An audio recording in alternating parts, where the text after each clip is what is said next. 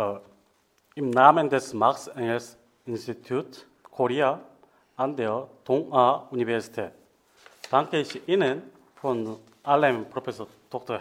Rolf Hecker recht herzlich für die Gelegenheit, unser Institut und den aktuellen Stand der Mega-Übersetzung in Korea heute vorzustellen.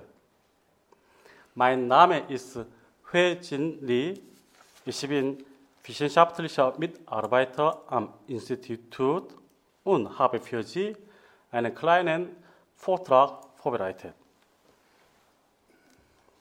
Ich möchte Ihnen knapp die Ziele und die Geschichte des Instituts erläutern, unsere Publikationsserien, involvierte Organisationen, Personen und den Verlag vorstellen sowie die Aktivitäten des Instituts erklären. Heute befinden sich die Marx-Engels-Forschung in einer Postpolitisierungsphase, die durch einen methodologischen Wechsel von historisch-kritischer Interpretation von Marx-Engels-Texten zu ideologiefreierer Textkritik gekennzeichnet ist. Um diese Schwerpunktsetzung voranzu, voranzutreiben, fungiert die Mega-Marx-Engels-Gesamtausgabe als eine systematisierte Textsammlung, die verbunden mit dem Apparat neue Blicke auf Marx und Engels Ausführungen ermöglicht. Ziel des Institut, Instituts sind, die Mega ins Koreanische zu übersetzen und in Korea herauszugeben, sowie eine digitale Datenbank für die Entwicklung neuer Grundlage für die koreanische Marx-Engels-Forschung, die durch die Auseinandersetzung mit und Inbeziehungssetzung von Originaltexten aufzubauen. Verbunden mit diesen Zielen sind die Bestrebungen südkoreanischer Marx-Engels-Experten miteinander zu vernetzen und bislang hervorgebrachte Übersetzungsarbeiten systematisch zusammenzuführen.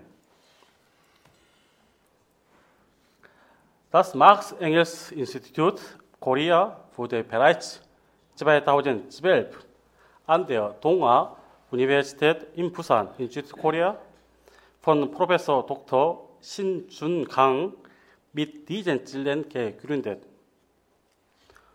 Von, von 2015 bis 2018 haben vier Marx-Engels-Experten und Übersetzerinnen angefangen, diese Bände der Mega ins Koreanische zu übersetzen.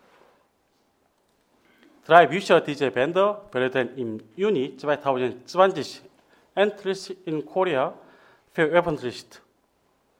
Das wird bestimmt ein geschichtlicher Wendepunkt in der koreanischen Marx-Engels-Forschung. Inzwischen hat Institutleiter Professor Dr. Shin Jun-kang die Forschungsbibliothek durch Forschungsresultate und Fachliteratur erheblich erweitert. Neben der Publikation der Übersetzungen sollen aktuelle Forschungs- Resultate und Fortschritte der Übersetzungsarbeit in ehrlich erscheinenden Rundbriefe, die vom Institut herausgegeben werden, dokumentiert werden. Das Institut wird seit Juli 2018 von der National Research Foundation NRF, dem Forschungsfund der südkoreanischen Regierung, mit ca. 150.000 Euro jährlich für, für die kommenden fünf Jahre finanziell gefördert.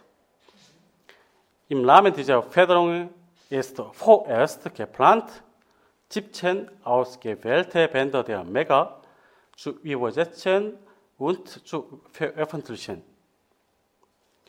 Seitdem wird das Institut neu organisiert, um die Zusammenarbeit erfolgreicher zu gestalten und durch Workshops, Vorlesungen bekannt und in der Mitgliederversammlung neue Entwicklung transparent zu machen.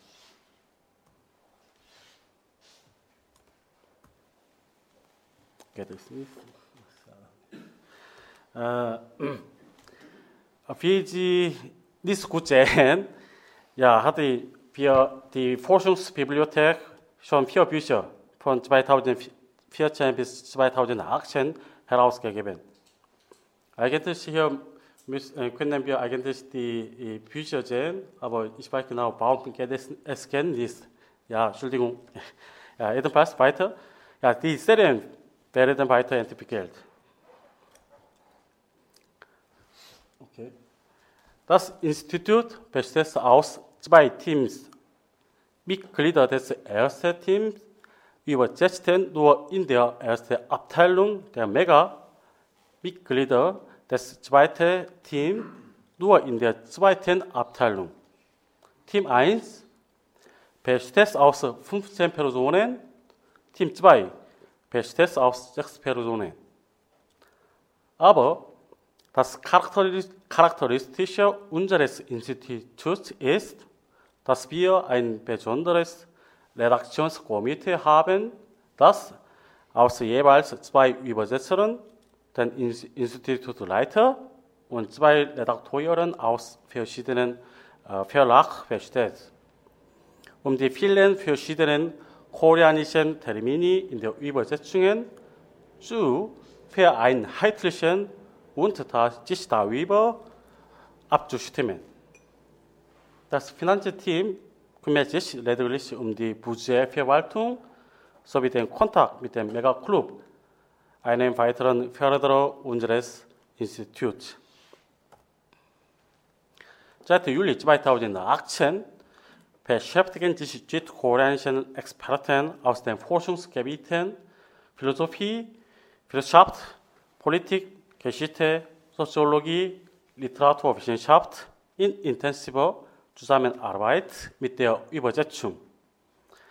Dieses Team aus Übersetzern, Forschern und Lehrbeauftragten besteht derzeit aus insgesamt 27 Personen sowie ein ausländischer Professor, insbesondere Professor Dr. Rolfecker, in beratenden Funktion. Das schließt die Mitarbeiter des Kiel-Verlags ein. Und hier sind die übersetzten Megatexte noch einmal aufgelistet mit dem geplanten Publikationsterminen.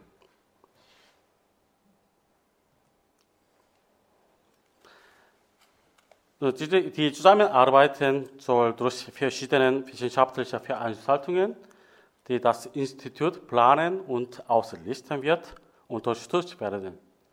Zum einen sollen interne Workshops der Koordination dienen und viermal pro Jahr stattfinden. Zum anderen sollen redaktionelle Meetings regelmäßig viermal pro Jahr offline und unregelmäßig online durchgeführt werden.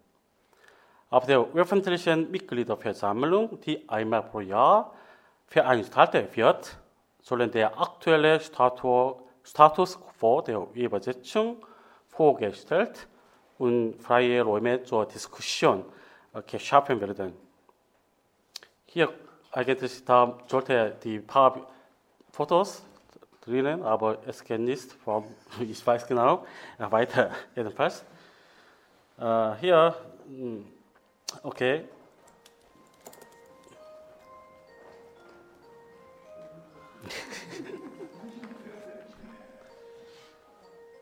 Wessen Apparat? Okay. Jeder kontrolliert nochmal seinen Apparat.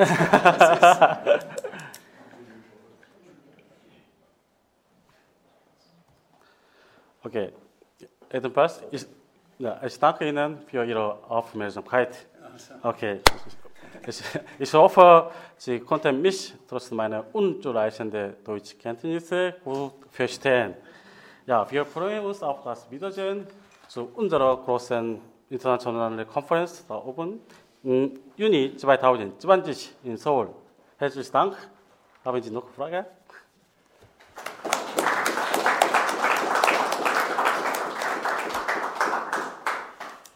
Vielen Dank für diesen Überblick. Äh, da sind wir jetzt ja eingeführt, äh, wie das jetzt äh, funktionieren soll. Ich fand das hochinteressant, dass es gelungen ist, einen solchen Kreis von Kolleginnen und Kollegen zu organisieren, die auch die einzelnen Fachgebiete abdecken können, um diese Übersetzungsarbeit eben zu leisten, was ja nicht ganz ohne ist, wie ja die meisten hier auch wissen. Äh, ja, vielleicht Fragen, äh, Anregungen? Okay, Karlen? Ja, äh, ich habe nur eine Frage, äh, wie groß ungefähr das Interesse ist in Südkorea. Äh, besteht da ein großes Interesse an den Schriften von Marx und Engels? Und wenn ja, also wie groß ist es? Wenn ja, ist es da mehr historisch-philosophischer Art? Als, äh, weiß ich nicht, Weltkulturerbe oder ist es auch aktuell politisch äh, interessant, äh, was Marx und Engels hinterlassen haben für Südkoreaner? Ja, da ich, äh, kann ich ähm, leider nicht gut sagen, weil es ein bisschen kompliziert ist zwischen Nordkorea und Südkorea problematisch ist. Ja, ebenfalls, dann trotzdem sage ich, heutzutage außer aus, dem, aus der Philosophiebereich ja, wird Marx, und Engels Gedanken ist noch weiterentwickelt, denke ich mal. Und besonders, äh, besonders aus dem äh, äh, politischen Parteistreiten, denke ich. Das ist, dann sage ich so.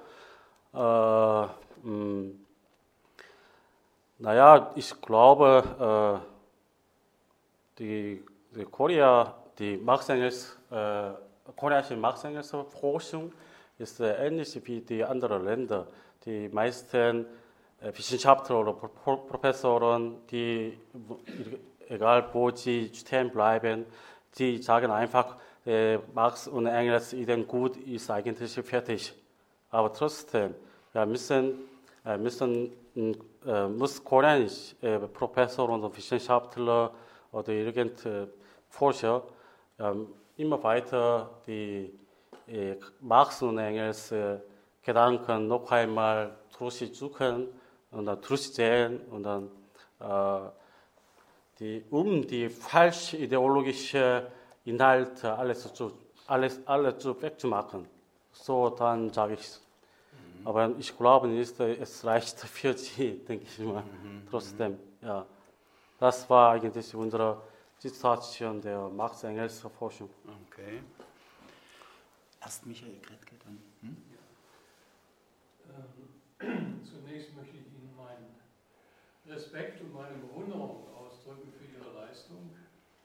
Es ist nämlich in den letzten 20, 25 Jahren niemandem gelungen, das zu machen, was Sie jetzt gemacht haben, ein neues Institut, Marx-Engels-Institut im universitären Umfeld das ja dem europäischen, amerikanischen nicht so ganz fremd ist, nicht so ganz äh, verschieden davon ist.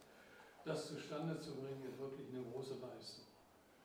Und das sollte man anerkennen. Und also ich bin wahrscheinlich nicht der Einzige, der sehr begierig darauf ist, äh, Ihr Institut und Ihre Arbeit auch genauer kennenzulernen in Korea selbst. Ich habe zwei Fragen. Die erste Frage ist bei der Übersetzung übersetzen Sie auch die Apparatbände vollständig mit allen Varianten. Und meine zweite Frage ist, äh, äh, entwickelt das Institut auch Aktivitäten in Richtung auf die Universitäten, zu denen Sie gehören oder mit denen Sie verbunden sind? Also machen Sie Vorträge, Workshops über Marx und Engels, äh, sozusagen, sobald man die Übersetzung hat, kann man ja damit arbeiten sollte man nicht damit arbeiten? Also meine Frage geht in diese Richtung.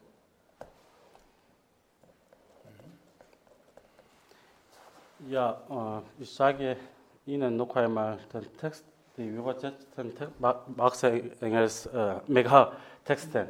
Hier ungefähr die, die, die Bände ist ungefähr 17 ja, genau 17 Bücher. Ja, die äh, manche Übersetzer und Experten übersetzten Text und Apparat. Ja, und Apparat. Und dann die andere äh, Text, äh, andere äh, Übersetzer mm, oder Experten übersetzten nur den Text.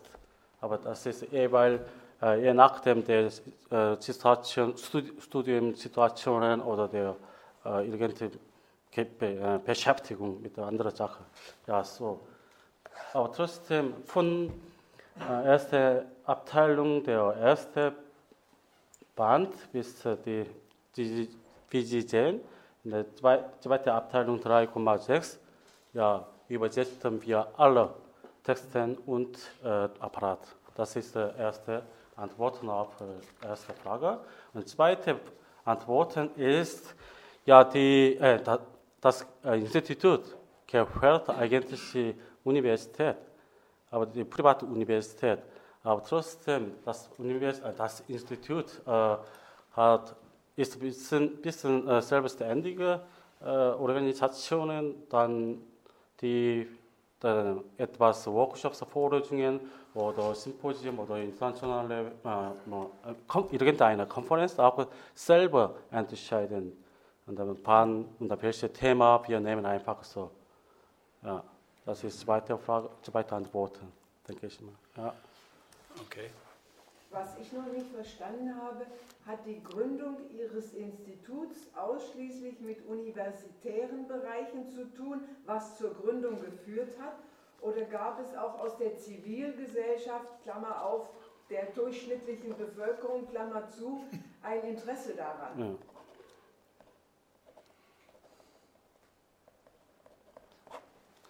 Ja. Äh, naja, dann, äh, dann warte mal, ganz, warten Sie ganz kurz. Äh, ja, das Institut, äh, wenn ich Sie gut verstehe, dann sage ich, dir, sage ich Ihnen, äh, das Institut äh, äh,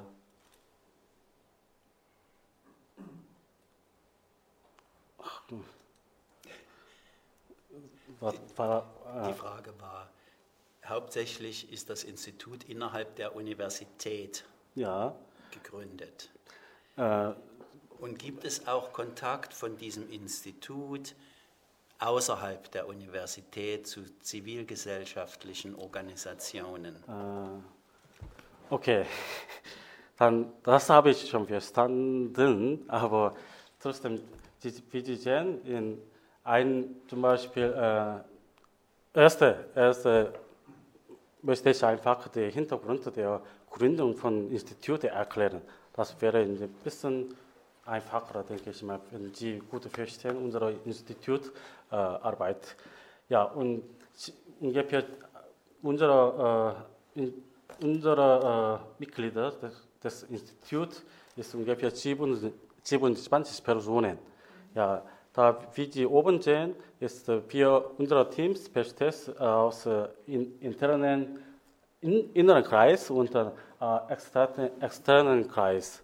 Und dafür äh, manche äh, Professoren gehören zu inneren Kreis, manche ist nicht, manche ist äh, externen Kreis.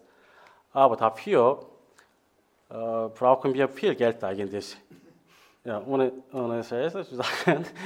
Und dann, und dann, wie ich schon erklärt habe, ist äh, das Institut ist von National Research Foundation äh, finanziell unterstützt.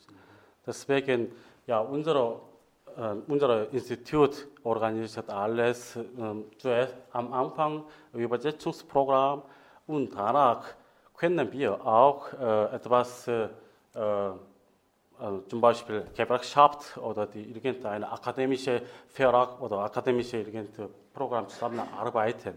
Aber äh, soweit, ich, soweit ich weiß, ist äh, unser Institutsleiter hat ähm, die, die Professor Dr.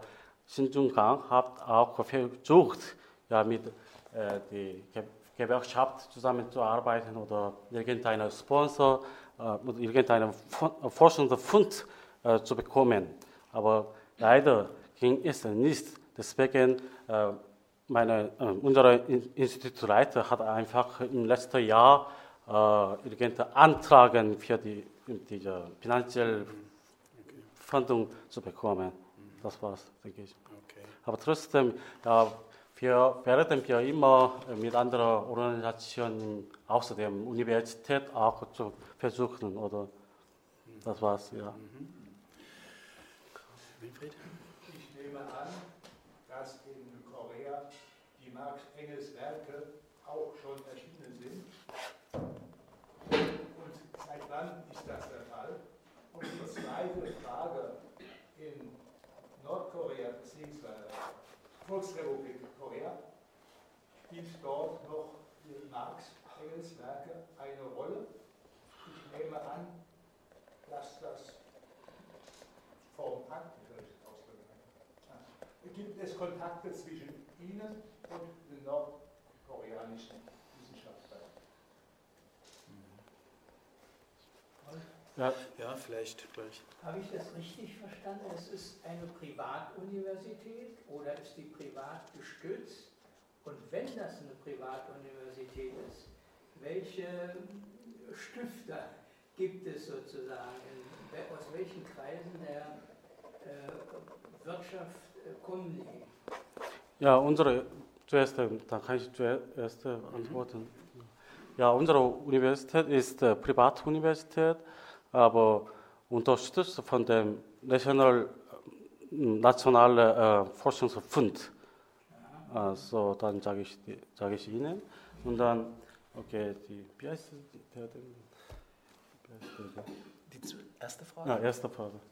Äh, es ist ein bisschen kompliziert, äh, die Antworten auf die erste Frage zu stellen ist, weil, äh, okay, zweite, zweite Frage kann ich zuerst antworten, ist das okay?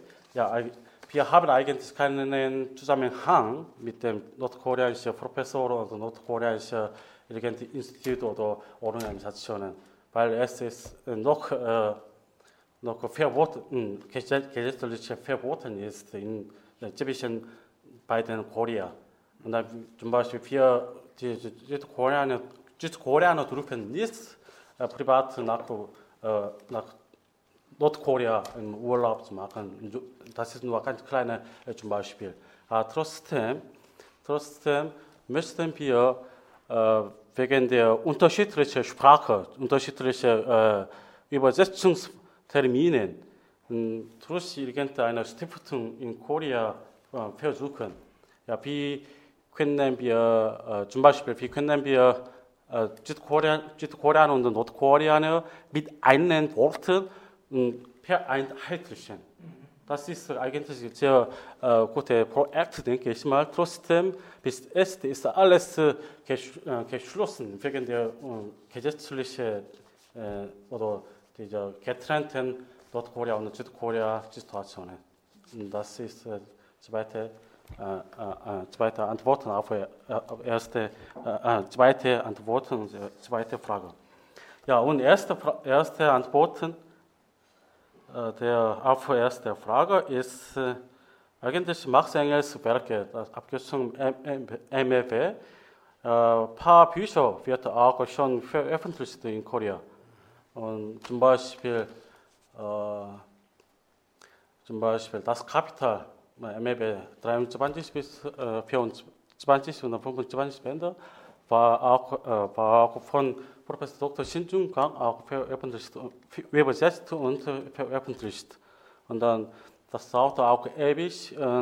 Am ersten Mal war 1987 war es äh, erste Veröffentlichung in Korea, MEB 23 und 24, 24 und 25 veröffentlicht. Aber äh, vor unserem Institut vor, vor der Gründung unserer Institut gibt es keine gemeinsamen Team oder Projektteam nur für die äh, Marx Engels Texte oder Marx Engels Werke oder Marx Engels Gesamtausgabe zu übersetzen. Das war, das, ich glaube, dass un, unser äh, Institut ist der erste Versuch, mit anderen, mit anderen koreanischen Experten und äh, Übersetzern zusammenzuarbeiten, denke ich mal. Aber trotzdem, äh, trotzdem muss ich sagen, äh,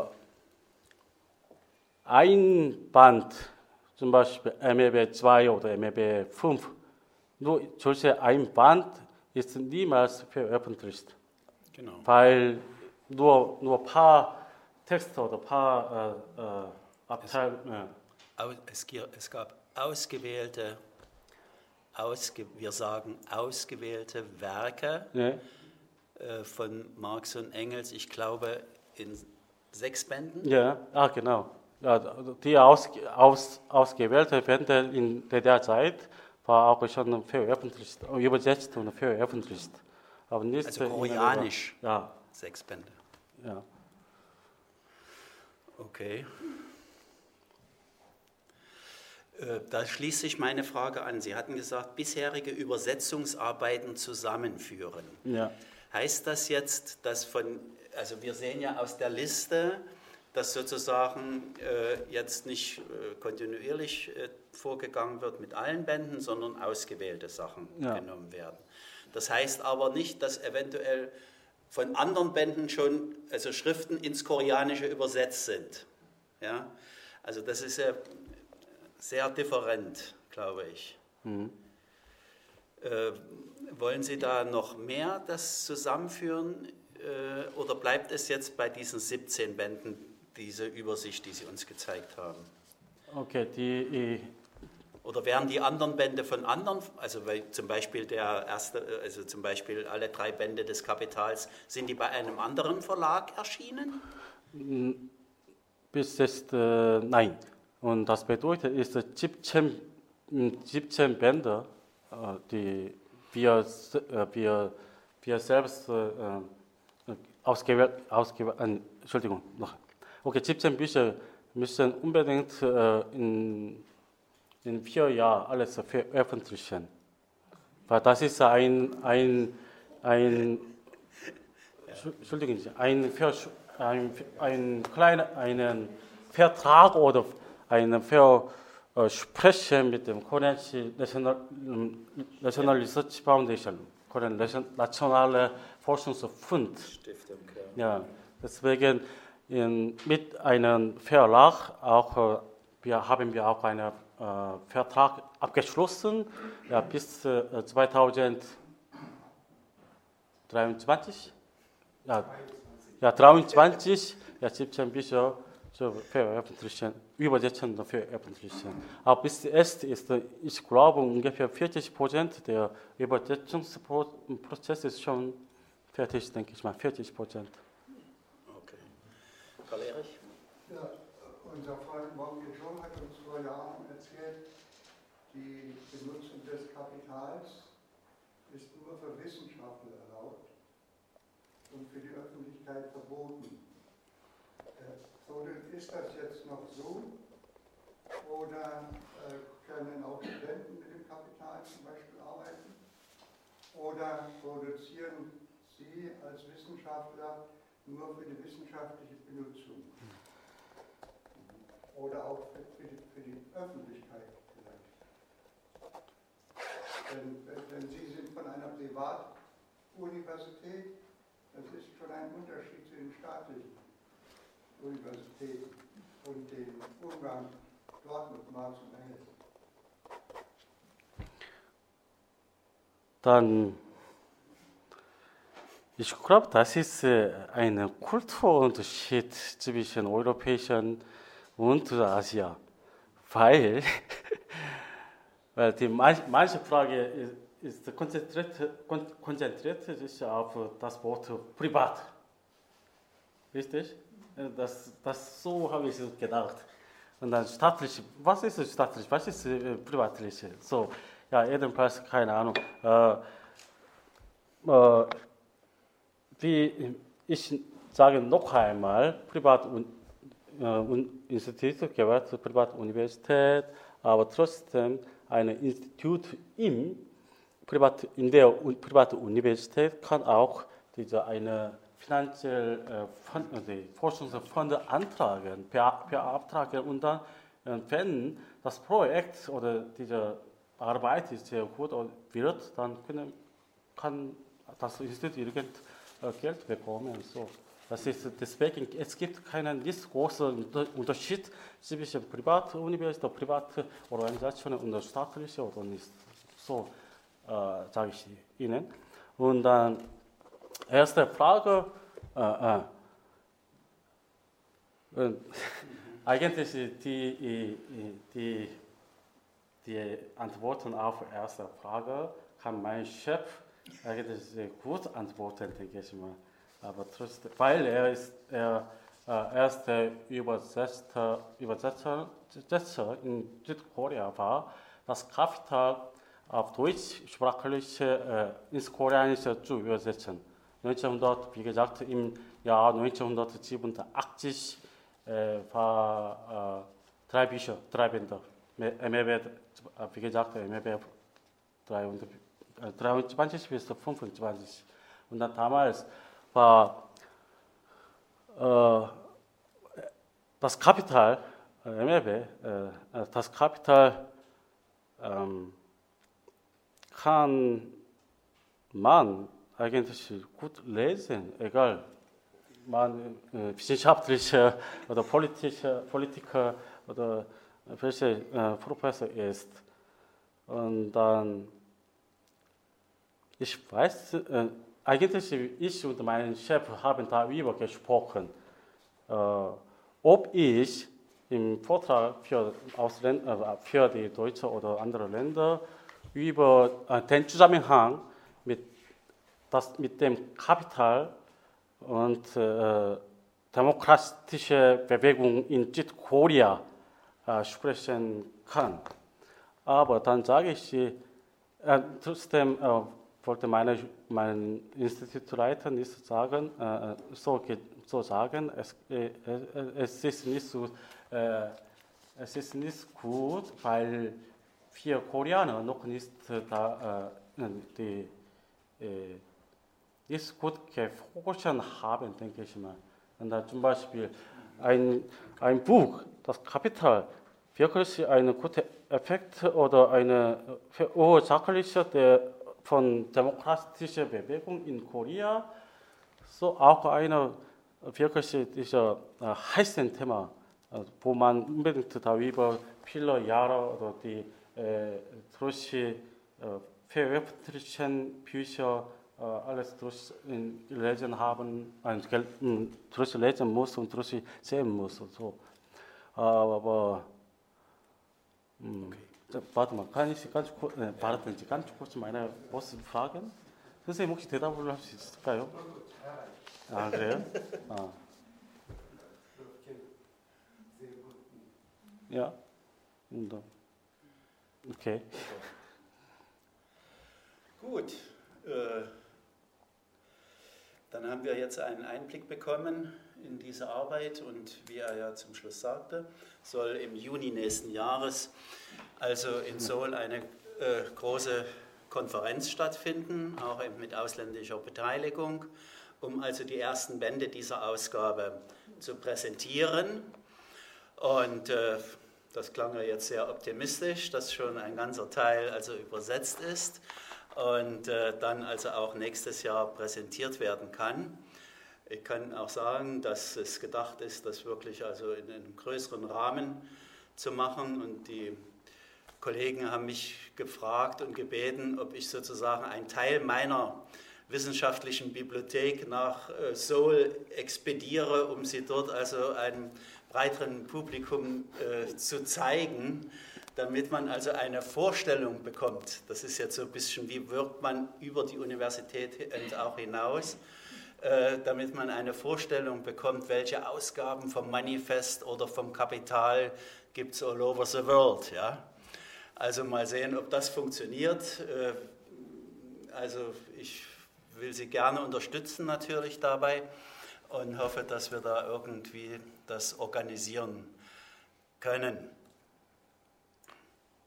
Also vielen Dank. Ja. Danke. Vielen Dank.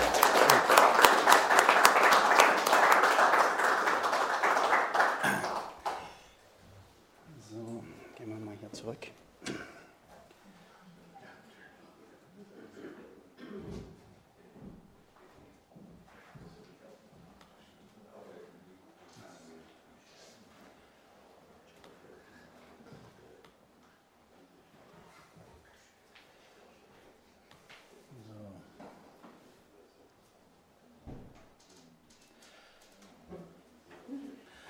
So, nach unserem Programm. So, nach unserem Programm war jetzt gedacht, dass ich etwas über Engels äh, und die Vorbereitung des Engelsjahrs sage. Ich würde das jetzt ein bisschen nach hinten schieben, dass wir erstmal die Gelegenheit haben, uns mit den äh, Kandidaten des Rasanovs-Preis zu beschäftigen und ich dann gegen Ende dazu nochmal komme. Ich will aber an dieser Stelle doch, damit wir jetzt auch in diesem Kreis, falls der sich auch nochmal verändert, darauf hinweisen, ich habe hier äh, aus Wuppertal eine größere Anzahl von Exemplaren des Programms mir zuschicken lassen, damit wir sie heute hier haben. Äh, die sind natürlich, kann man als PDF-Datei sich im Internet runterladen unter der Webadresse Engels 2020 äh, findet man das Programm und auch also dieses Programm als PDF-Datei. Aber es sind noch Exemplare da, kann sich also jeder nehmen. Es ist natürlich in diesem Vorfeld des, äh, der Erstellung dieses Programms, wie man sich vorstellen kann, auch in Wuppertal zu erheblichen politischen äh, Diskussionen gekommen, wie wir sie ja auch in Trier hatten, als es darum ging, ob die Stadt Trier das Marx-Denkmal annimmt oder nicht annimmt, wo es ja also in Trier auch erhebliche Diskussionen zu dieser Frage gab. Aber ähm, äh, dass jetzt, also ähnlich war es auch in, in Wuppertal. Nun wissen ja alle hier, dass äh, Wuppertal in einem anderen Bundesland liegt als in dem äh, Rheinland-Pfälz, SPD-regierten Rheinland-Pfälzischen, sondern in dem CDU-regierten Nordrhein-Westfälischen. Und äh, demzufolge war es also dort äh, zunächst äh, sehr schwierig, die Landesregierung zu überzeugen, dass sie auch äh, diese, diese Veranstaltung, sage ich jetzt mal, als Gesamtpaket auch finanziell zu unterstützen. Aber offenbar hat sich also doch jetzt das Land durchgerungen und es ist ja äh, also in gewisser Weise ja doch ein, ein ziemlicher politischer Vorgang, dass äh, das Programmheft eröffnet wird mit einem Grußwort des Ministerpräsidenten. Äh, äh, das ist schon doch ganz schön erstaunlich, ne? wenn wir uns gerade äh, ansehen, auf welchem äh, Trip der ist ne? Äh, innerhalb der CDU. Also es hat sich also das Land durchgesetzt, diese Veranstaltung zu unterstützen und letztlich hat auch die, ähm, äh, die Bundeskulturstaatsministerin äh, finanzielle Hilfen zugesagt, sodass also jetzt diese Veranstaltungen auch äh, finanziell soweit abgesichert sind. Die Stadt Wuppertal selbst wäre also mit so einem Programm als verschuldete Kommune äh, sehr stark also wäre das dem, der Stadt nicht möglich gewesen. Zumal hatte sich die Stadt darauf eingelassen, ähm, in Vorbereitung des Engelsjubiläums eine größere Baumaßnahme einzuleiten, nämlich das Engelshaus zu schließen, so wie es vielleicht viele von euch hier kennen, und ähm, eine zentrale Eingangszone für das Engelshaus und das Museum der Frühindustrialisierung sozusagen zwischen den beiden Gebäuden zu errichten. Also wie das ja so üblich ist mit Museumsshop, Café und so weiter. Ne? Ähm, so wie wir das ja hier von der Museumsinsel kennen, wo auch so ein Pförtnerhäuschen errichtet worden ist. Ähm, jedenfalls ähm, ist der Stand jetzt im Moment so, dass das gesamte Engelshaus eingerüstet ist und die Restaurierungsarbeiten innen und außen auf Hochtouren laufen und dass dieses Zwischengebäude jetzt also errichtet wird. Und das Ganze soll also zum 28. November eingeweiht werden. Ja, Im Engelshaus selbst war es so, ne, diesen Jahres. Und es kann sich, also nicht diesen Jahres, nächsten Jahres, wir sind ja kurz, ne, nicht übermorgen, nicht über, übermorgen, nee, nee, nächsten Jahres. So, das muss man wissen, im Hinterkopf haben, weil davon also jetzt äh, auch die ganze Programmgestaltung natürlich etwas abhängt. Das Programm soll jetzt am 28. gestartet werden. Sozusagen ein Jahr Programm Engelsjahr in Wuppertal. Ja? Und äh, Abschluss sozusagen ist die Eröffnung des neu eingerichteten, neu restaurierten Engelshauses. So, und nun war ja die Frage, wo macht man eine Ausstellung? Ja, das ist so ungefähr, hier redet da ja auch keiner von, dass auf einmal ganz plötzlich eine Humboldt-Ausstellung im Deutschen Historischen Museum eröffnet werden muss, äh, weil man sie nicht an dem Platz eröffnen kann, wo man sie hätte eigentlich eröffnen wollen, wie wir hier wissen. Ne? Also äh, äh, so ungefähr ist das in Wuppertal.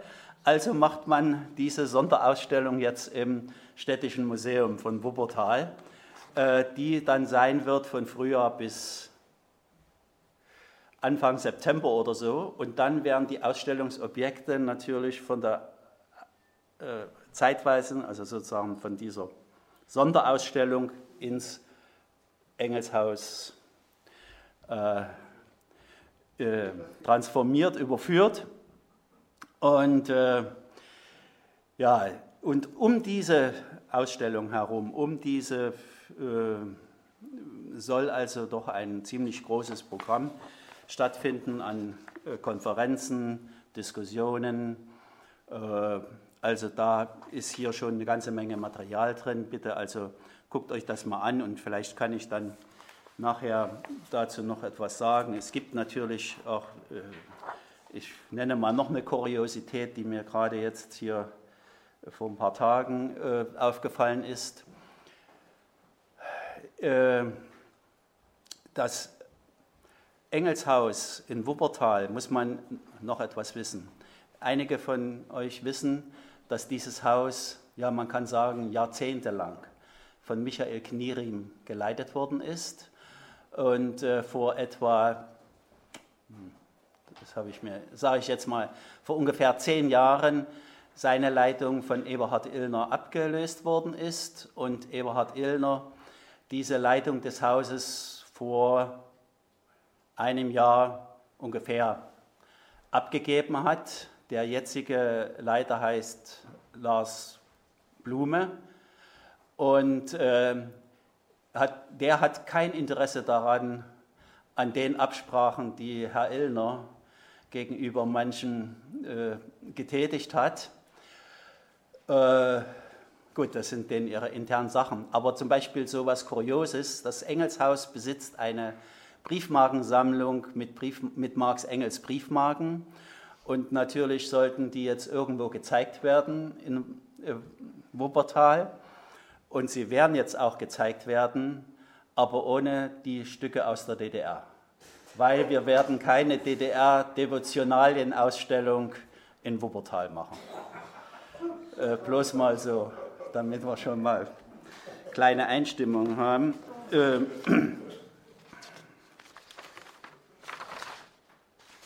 ja, na gut. Äh, man kann also nur hoffen, dass äh, ich, ich habe keine Ahnung, ich habe mich dafür interessiert, ob Interesse besteht für wissenschaftliche Expertise, für Ausstellung oder für anderes. Ich habe von der Seite nur ablehnende Meldungen erhalten. Sie wissen es besser, das ist okay. Uh, unbelasteter Kurator in der Ausstellung ist ja auch was ganz Schönes. Da kann man freischalten und walten, wie man will. Aber gut, das ist meine persönliche Meinung. Wir werden es uns anschauen und dann weitersehen. Äh, so, da mache ich jetzt mal einen Punkt, ja, und äh, ich würde jetzt lieber erstmal übergehen, wenn es jetzt an der Stelle Fragen gibt? Nicht. Gut, dann würde ich jetzt gerne übergehen zum äh, nächsten Punkt.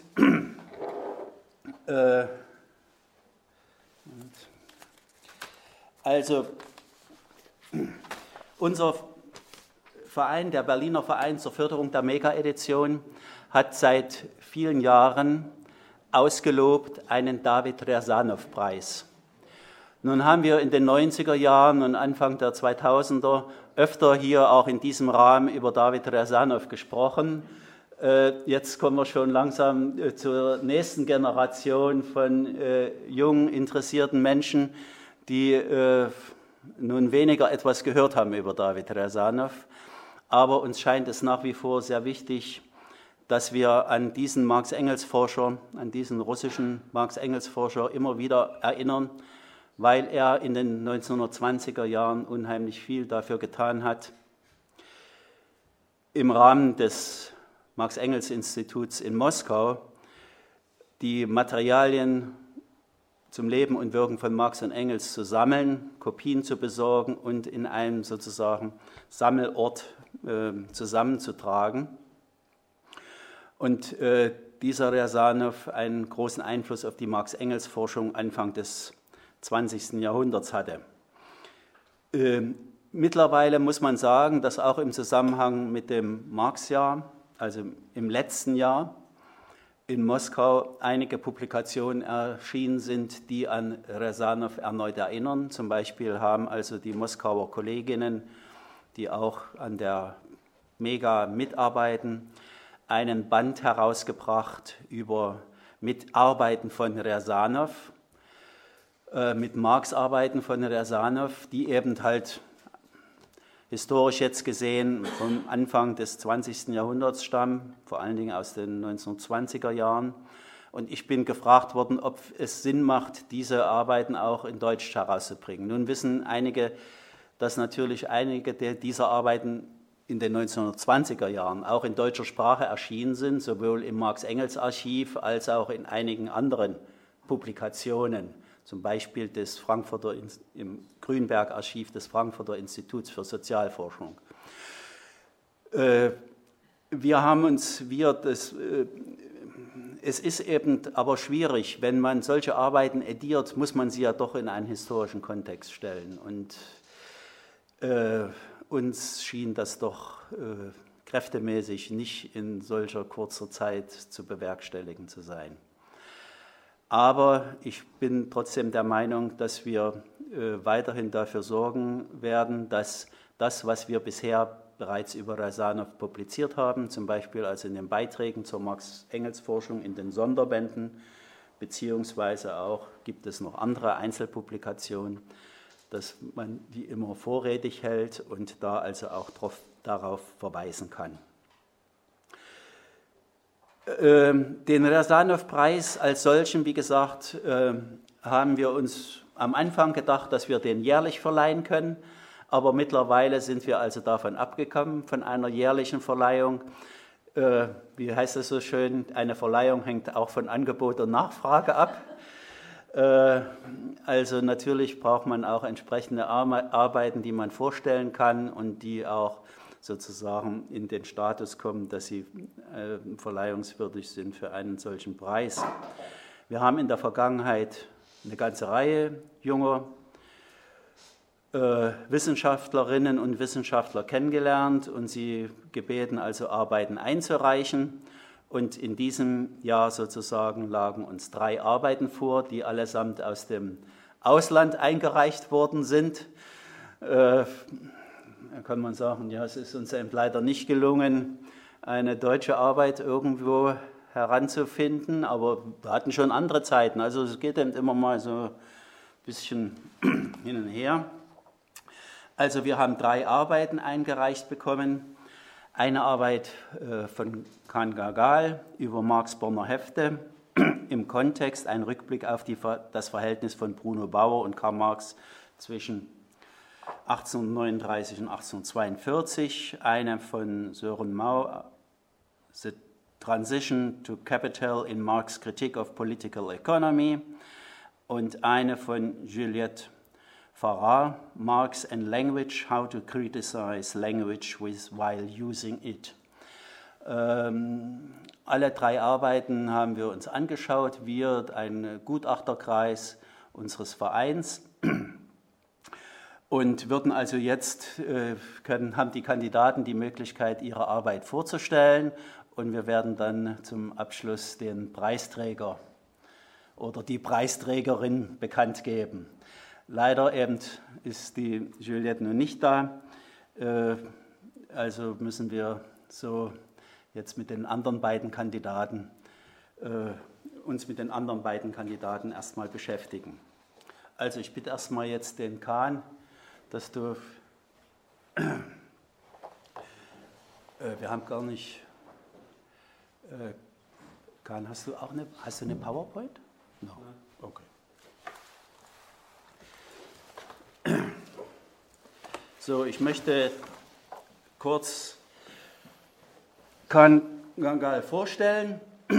Er ist 1986 in Ankara geboren, hat sein Magisterstudium der Philosophie, Soziologie und Slawistik an der Friedrich-Schiller-Universität in Jena, an der Maximilians-Universität in München und an der Lomonossow-Universität in Moskau absolviert ist also viel umhergekommen, wie man so schön sagt. Und ich traf ihn vor einigen Jahren also in Nanjing an der Universität äh, zu einem Kolloquium oder nee, einen Vortrag habe ich gehalten bei euch. Und äh, er ist also Dozent im Zentrum für, das heißt Zentrum für Studien der marxistischen Sozialtheorien an der Philosophischen Fakultät der Universität in Nanjing. Die haben, ich würde sagen, sehr schöne Räumlichkeiten, äh, sehr gut ausgestattetes Zentrum und äh, sehr viel, was sie also auch an Lehre äh, dort machen. Und sie haben also sehr gute Forschungsbedingungen dort. Ja, dann hast du jetzt das Wort. Bitte schön.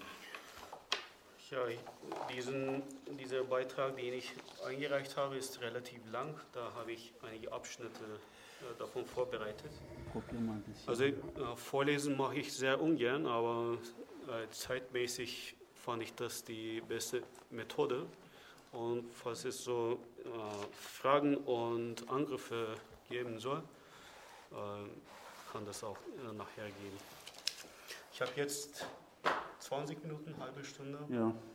Okay, und wenn ich zu viel rede, dann. Dann stoppe ich dich, ja. ja. Okay. Im November 1837 schrieb der junge Marx seinem Vater, er habe sich die Gewohnheit zu eigen gemacht, aus allen Büchern, die ich las, Exzerpte zu machen und so neben, nebenbei Reflexionen niederzukritzeln. Diese Gewohnheit hat Marx nicht nur in seiner Studienzeit, sondern lebenslang beibehalten. Es war schon David Ryazanov klar, Marx Exzerpthefte seien eine sehr wichtige Quelle für das Studium des Marxismus im Allgemeinen und für die kritische Geschichte der einzelnen marxischen Werke im Besonderen. Das gilt auch für den Zeitraum 41-42, als der junge Marx nach seiner Promotion mit dem Freund und philosophischen Weggefährten Bruno Bauer an einer atheistischen Religionsphilosophie arbeitete. Marx sogenannte Bonner Hefte stehen im engen Zusammenhang mit diesem gemeinsamen Vorhaben.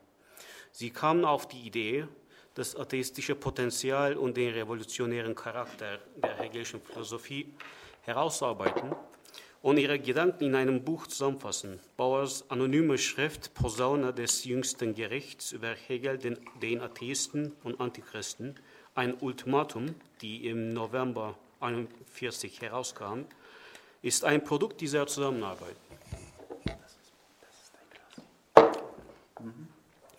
Im Dezember 1941 wurde die Posaune verboten und ein für das Jahr 42 vorgesehener zweiter Teil der Posaune erschien unter dem Titel Hegels Lehre von der Religion und Kunst von dem Standpunkte des Glaubens aus beurteilt im Mai 1942.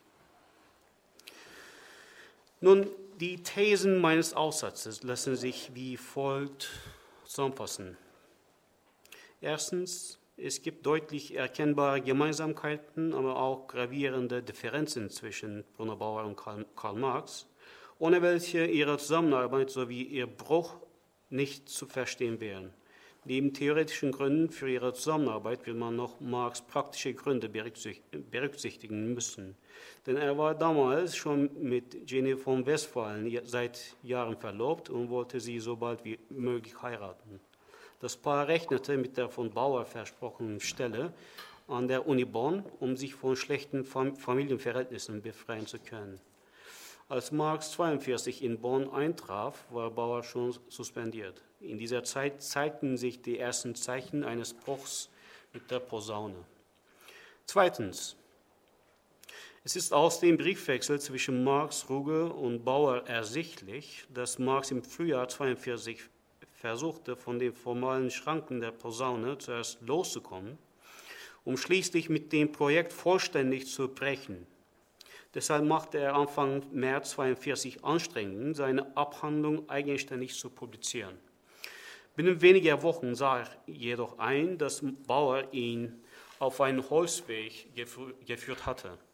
Ein Monat später, im April, war schließlich von einem eigenen Buchprojekt Rede.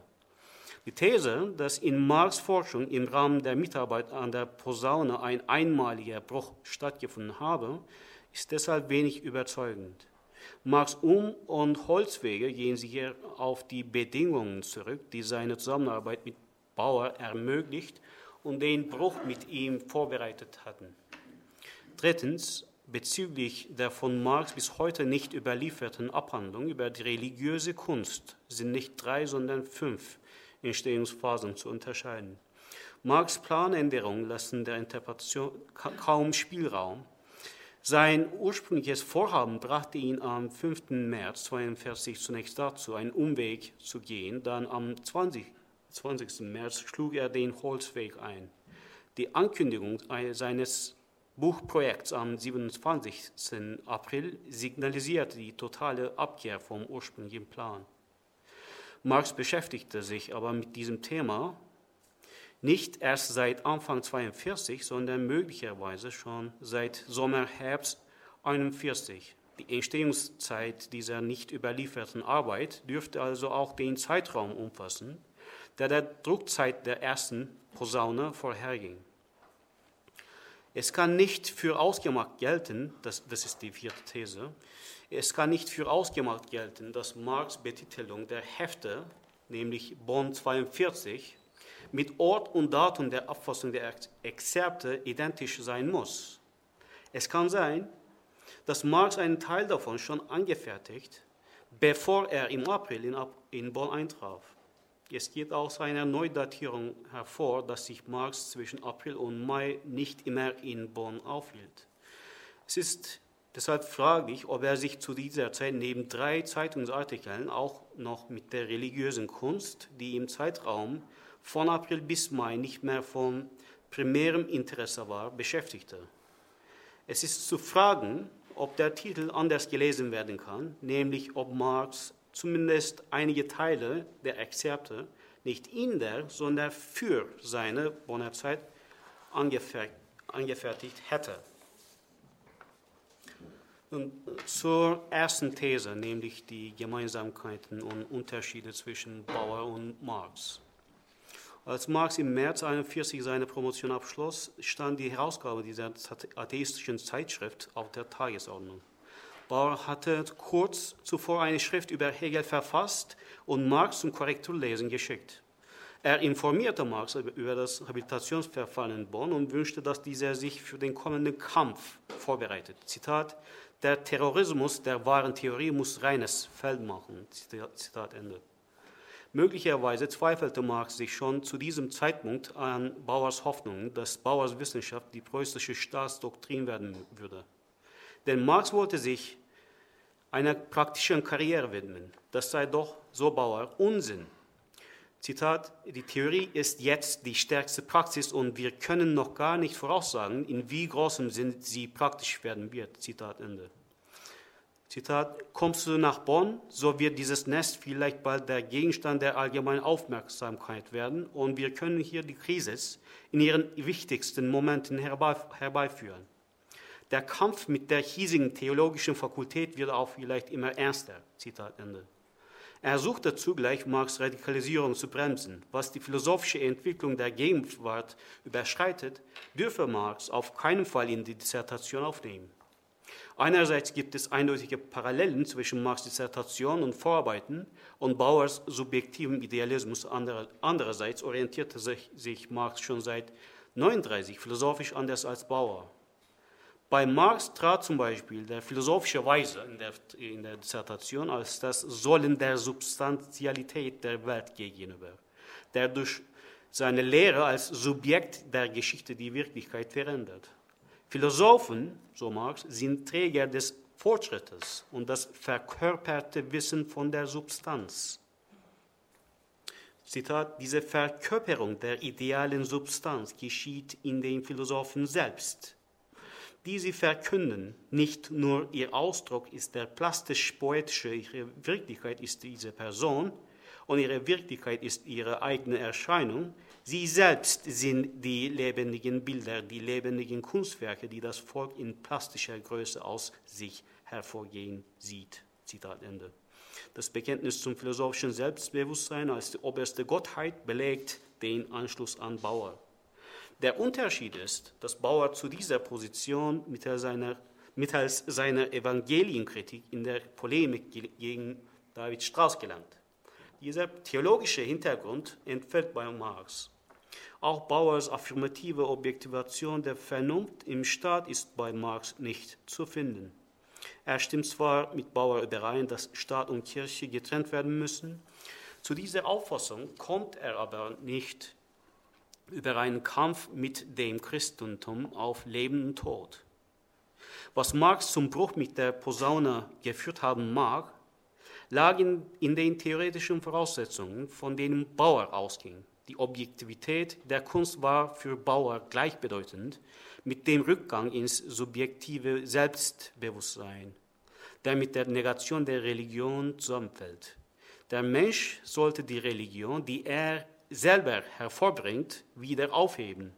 Indem Bauer aber die transzendenten Glaubensinhalte zerstörte, nahm er der Religion den Objektivitätscharakter. Schon in seiner Dissertation widersprach Marx dieser Denklinie, als er schrieb, insofern religiöse Vorstellungen auf uns realitär einwirken, besitzen sie einen Wirklichkeitscharakter. In diesem Sinne haben, Zitat, alle Götter, sowohl die heidnischen als christlichen, eine reelle Existenz besessen. Hat nicht der alte Moloch geherrscht, war nicht der delphische Apollo eine wirkliche Macht im Leben der Griechen. Zitat Ende. Zu den Thesen 2 und 3, nämlich diese sogenannten drei oder fünf Entstehungsphasen der Marxischen Arbeit ähm, und der Bruch zwischen Bauer und Marx. Bezüglich der ersten Entwicklungsphase Marx nicht überlieferten Abhandlung muss man von der Möglichkeit ausgehen, dass sein Beitrag vorbesprochen wurde, bevor die erste Posaune in Druck ging. Die zweite Entstehungsphase fällt mit dem Beginn von Marx' Abfassung der Schrift zusammen. Ende Dezember 1941 hatte Bauer seinen Teil abgeschlossen. Zitat, Marx wird nur noch ein bisschen ins Reine von seinem Anteil abschreiben müssen. Die Vorrede wird im Januar fertig. Zitat Ende. Anfang Januar sei Marx mit seiner Abhandlung auch fertig. Im Februar versprach Marx, dass mein Manuskript in einigen Tagen bei Wiegand eintreffen wird. Zitat Bauers Brief, der die endliche Absendung desselben an, ange, anordnete, fand mich an einer schweren Krankheit da niederliegend, weshalb er mir erst vor einigen Tagen überreicht wurde. Mit beilegendem Aufsatz beschäftigt, konnte ich die nötigen Korrekturen nicht vornehmen. Zitat Ende. Marx hat also Wiegand sein Manuskript noch nicht versendet. Marx Bruch mit Bauern nahm Anfang März seinen Anfang. Hier beginnt die dritte Phase. Die Denunziationsstrategie, die Bauer seit Jahren aufgebaut hatte, schlug fehl. Er wurde suspendiert. Das hieß für ihn, dass seine Philosophie vom Staat nicht anerkannt wurde. Bauers illusorischen Auffassungen hatte Marx seit März 1941 nicht mehr geteilt. Er hatte aber auf eine akademische Stelle in Bonn gehofft, um sich finanziell abzusichern und äh, jene von Westfalen heiraten zu können. Von Bauers Niederlage kaum berührt, nahm Marx die neue Zensurinstruktion zum Anlass, seine Arbeit mit Bauer ähnlich einzustellen. Marx schlug Ruge vor, seine Abhandlung über, die, über christliche Kunst, die als zweiter Teil der Posaune erscheinen sollte, in Rugers Anekdote zu drucken. Bei der plötzlichen Wiedergeburt der sächsischen Zensur wird wohl von vornherein der Druck ganz unmöglich sein. Dieses Manöver von Marx ist aus einer Reihe, aus einer Reihe von Gründen merkwürdig. Erstens, Bauer teilte Marx schon am 26. Januar mit, dass die erste Posaune Mitte Dezember verboten worden sei. Die zweite Posaune, das ist nämlich diese äh, Hegels Lehre, die im, im Jahr 42 erschienen ist, die zweite Posaune müsse daher einen anderen, Teil, ein, einen anderen Titel bekommen. Ich habe geschrieben, sagt Bauer, Hegels Lehre von der Religion und Kunst vom gläubigen Standpunkt aus beurteilt, von B. M. Marx wusste also von Bauers Taktik, die Zensur zu umgehen. Trotzdem begründete er seinen Rücktritt von diesem Publikationsunternehmen mit der Zensurpolitik und strebte eine eigenständige Publikation an. Zweitens, Nurugers Journal geriet in Schwierigkeiten mit der Zensur. Die Bücher aus dem Wigand Verlag blieben davon fast unberührt. Ende Mai konnte Ruge Feuerbach berichten, dass die zweite Posaune bei Wigand erschienen sei. Drittens, wir verfügen über keinen Bericht, worin Marx seine Entscheidung Bauer im Voraus mitgeteilt hat. Viertens, Marx wollte nicht mehr anonym, sondern mit eigenem Namen vor dem Publikum auftreten. Das sind Zeichen für Marx Versuch, von Bauers Fesseln loszukommen. Zwei Wochen später teilte Ruger mit, er habe herausgefunden, dass der Aufsatz über christliche Kunst der jetzt umgewandelt ist in über Religion und Kunst mit besonderer Beziehung auf christliche Kunst total zu reformieren ist, indem der Posaunenton samt der lästigen Gefangenschaft an Hegels Darstellung jetzt mit einer freieren, daher gründlicheren Darstellung zu verwechseln ist. Hiermit beginnt die vierte Phase. Als Marx seine Abhandlung für die Anekdote umzuschreiben begann, hatte er sich für einen neuen Titel entschieden. Der Grund für, die, für diese Revision liegt wohl darin, dass Marx notwendig über das allgemeine Wesen der Religion sprechen müsse. Indem er sich von dem pietistischen Maskenspiel Bauer befreite, entdeckte er offenbar einige Gemeinsamkeiten mit, mit Feuerbach. Er sei zwar mit Feuerbach in einige Kollision geraten, das betreffe aber nicht das Prinzip, sondern seine Fassung. Es ist unübersehbar, dass sich Marx hier statt an Feuerbach an, an, statt an Bauer an Feuerbach anschließt. Anfang April siedelte Marx endlich nach Bonn über, wo er sich bis Anfang Mai aufhielt. Am 2. Mai fuhr er über Köln nach Trier, dort blieb er zwei Wochen. Danach reiste er am 6. 16. Mai zurück nach Köln, wo er im Mainzer Hof logierte. Ob er Ende Mai wieder nach Bonn zurückkehrte, ist nicht bekannt. Er wohnte jedenfalls erneut im Mainzer Hof, bevor er am 4. Juni nach Trier fuhr, wo er sich bis Mitte Juli aufhielt. Von Mitte Juli bis zum 2. August wohnte er wieder in Bonn. Dann reiste er über Köln nach Trier. Er kehrte nach Köln im September zurück. Dort trat er am 15. Oktober in die Redaktion der Rheinische Zeitung ein im Zeitraum von Anfang April bis Ende Mai verfasste Marx äh, drei Zeitungsartikel. Am 27. April schrieb er Ruger, wie sehr dieser Monat durch allerlei äußeren Wirrwarr mir das Arbeiten fast unmöglich machte. Trotzdem habe er vier Aufsätze für die Anekdote beinahe abgeschlossen. Den Aufsatz über die religiöse Kunst versprach er für einen späteren Zeitpunkt, da die Sache unter der Hand beinahe zu einem Buch herangewachsen ist und ich in allerlei Untersuchungen hineingeraten bin, die noch längere Zeit hinnehmen werden. Damit geht es in die fünfte Phase. Am 9. Juli beschwerte Marx sich bei Roger, er habe seit April im Ganzen vielleicht nur aufs höchste vier Wochen und diese nicht einmal ununterbrochen arbeiten können. Sechs Wochen musste ich wegen eines neuen Todesfalls in Trehe bringen, zu bringen. Ich, äh, die übrige Zeit war zerstückelt und verstimmt durch die allerwidrigsten Familienkontroverse. Während dieser Zeit habe er das Buch über Kunst und Religion nicht so gründlich ausarbeiten können. Vielmehr schrieb er die Aufsätze für die Rheinische Zeitung. Das Buchprojekt hat Marx nie zu Ende geführt. Und zur, zur vierten These, Ort und Datum der Abfassung der Hefte.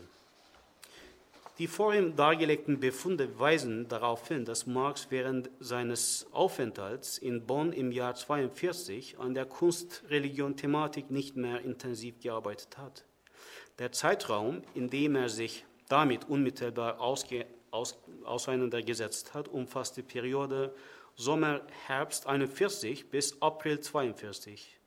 Bezüglich des Orts der Abfassung der Hefte ist anzumerken, dass es in junghegelianischen Kreisen bereits bekannt war, dass Marx von Bauer seit längerer Zeit gedrängt in Bonn dozieren sollte. Für Roger galt Marx schon im Januar 1942 als Philosoph in Bonn. Auch Marx verstand seine Teilnahme an Bauers Posaune als eine Vorbereitung für die kommende zweite Schlacht in Bonn. Bis zur Niederlage Bauers im März hielt er an dem Forschungs äh, Forschungsprogramm der Posaune fest. Nachdem es mit der Entlassung Bauers feststand, dass Marx in Bonn nicht mehr habilitieren kann, wurde Bauers Religionskritik für Marx weder, weder zwingend noch verbindlich. Wenn Marx Bericht vom 9. Juli, er könne seit April nicht mehr an seiner Abhandlung arbeiten, den Monat April einschließt, ist davon auszugehen, dass die religiöse Kunst bis spätestens Mitte oder Ende April noch Marx' primärer Forschungsgegenstand gewesen ist. Daraus lässt sich schließen, dass seine Bonner Hefte, die mit dem Kritikprogramm der zweiten Posaune eng zusammenhängen, zwischen Sommer, Herbst 41 und Mitte oder Ende April 42 entstanden sein müssen. Das könnte heißen, dass ein erheblicher Teil der Hefte nicht in Bonn abgefasst worden sind. Möglicherweise sind einige Teile schon 41 entstanden. So gelesen könnte, könnte der Titel Bonn 42 bedeuten, dass Marx seine Bonner, Heft, seine Bonner Exzerpte nicht in, sondern für Bonn verfasst hatte. Somit fragt sich, ob Marx Auseinandersetzung mit der Kunst-Religion-Thematik im Rahmen der Bonner Hefte seinem Bruch mit Bauer einen zusätzlichen Schub gab. Diese Fragestellung ist insofern berechtigt, als die Bonner Hefte wahrscheinlich nicht aus Marx Bruch mit Bauer im April-Mai resultierten, sondern die Differenzen vielmehr durch die Bonner Hefte spätestens im Frühjahr 1942 beschleunigt wurden. Es sei auch angemerkt, dass man zuvor davon ausging, Marx hielt sich von Anfang April bis Ende Mai in Bonn auf. Aus ähm, Erhard Kienbaums Neudatierung geht hervor, dass Marx im Mai kaum in Bonn weilte. Verfasste Marx seine Bonner Hefte tatsächlich in seinem Aufenthalt in Bonn im Frühjahr 1942, so wäre ihm dieses Vorhaben innerhalb von vier Wochen gelungen als er in der Rheinischen Zeitung tätig war. Marx Briefe an Ruge zufolge ist diese Vermutung aber wenig überzeugend, da er seit April immer mit Unterbrechungen und kaum an der Kunst-Religion-Thematik arbeitete. So, das wäre jetzt äh, alles meinerseits. Hat es mit der Zeit geklappt? Ja, gut. Vielen Dank.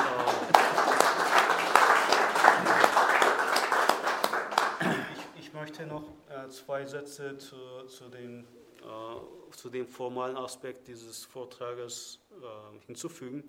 Es geht noch eigentlich weiter in diesem Aufsatz, den ich äh, geschrieben habe, äh, nämlich zu dem Inhalt dieser Hefte. Und da gibt es wirklich ganz interessante Gedankenpunkte, äh, die man mit Bezug auf Brunner Bauers Vorhaben in der Posaune finden kann, nämlich ähm, die, die, äh, die Begriffe Idolatrie, Fetisch, ähm, die griechische Kunst, die ägyptische Kunst, die, die, der Zusammenhang zwischen Renaissance -Italien, italienischen Malerei und ähm, wie das extrapoliert wird äh, von Marx mit Bezug auf seine äh, Gegenwartskritik im, Euro, im, im, ähm, im europäischen äh, Raum der, der, Politik und so weiter und so fort. Mhm. So, äh, äh, diese Punkte habe ich äh, einfach weggelassen und auch diese Aspekte, die Mega ange angeht, erwähnt. Ja. genau. Sehr gut. So, wir können in die Diskussion einsteigen. Ich sage mal noch was vornweg. Äh, wissen vielleicht nicht alle hier im Raum. Diese sogenannten Bonner Hefte, die äh, tragen auf dem Titelblatt alle eben die Marxische Datierung und Benamung Bonn 1842 und sind im Megaband 4.1 1976 veröffentlicht worden. Äh, das war sozusagen eines der ersten Bände in der Mega überhaupt. Und in diesen 35 äh, Jahren seit der Veröffentlichung hat sich einiges ja getan. A, was die Veröffentlichung der Mega anbelangt und B, natürlich, was es auch Forschungen anbelangt. Genau nämlich zu diesem Zeitraum von Mai 1841 bis äh, Mai 1843. Da gibt es also doch eine, einige Literatur die er auch äh, in seiner Arbeit äh, anspricht und verwendet.